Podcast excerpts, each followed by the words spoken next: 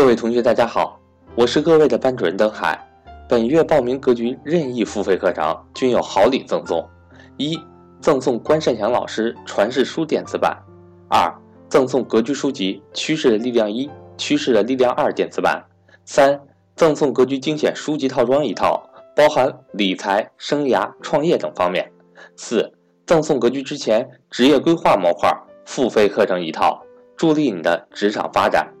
欢迎想学习格局付费课程的伙伴和我联系。我的手机为幺三八幺零三二六四四二，我的微信为格局全拼小写后面加上六八六八，也就是格局六八六八。另外，三月十七和十八日，格局在成都有安排专门针对财商与投资班学员的线下面授课。四月十三至十五日，格局有安排关胜祥老师北京高端线下面授课。欢迎想参加的同学和我联系。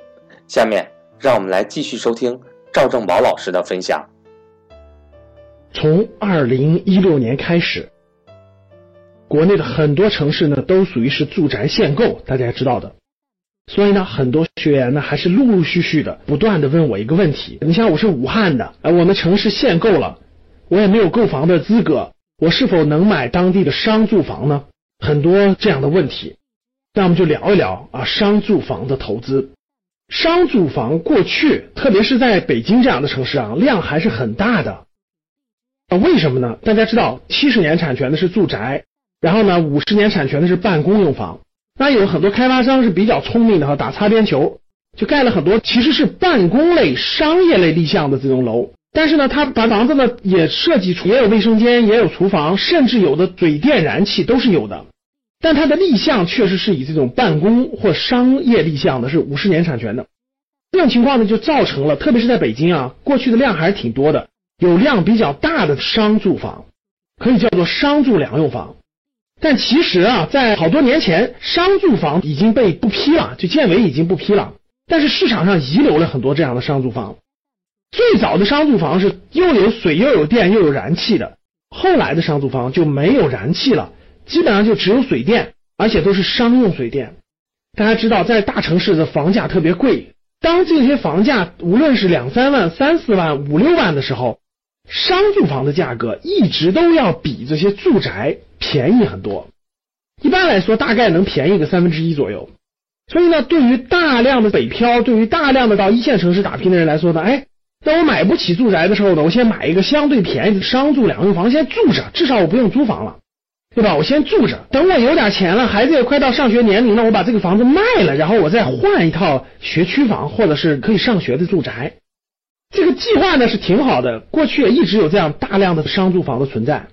但是呢，二零一七年限购一批一批的上来之后，特别是在二零一七年三月份，北京限购政策越来越严格之后，在二零一七年三月份。就进一步加强了商住类、办公类住宅的管理，暂停了办公类住宅类，特别是所谓的商住房的交易。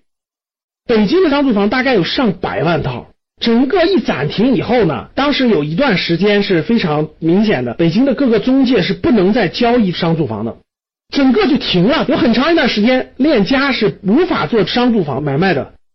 经过大概有五六个月，据我了解啊，北京的商住房基本价格都下降的，基本上都受到了影响。影响的严重的下降一百万都是很正常的，很多下降了四分之一到五分之一，这是非常普遍的。大家想想，上百万套这个商住房，很多人还指望着卖掉商住房去换学区房，很多这样房子的孩子要上学，等等等等，就一直卡在这儿了。持续到二零一七年八月份的时候，链家又穿出个戏，呃，商住房又可以交易了。对于存量就是已经居住、已经使用的商住房，已经可以交易了，但是条件也是非常严格、非常苛刻的。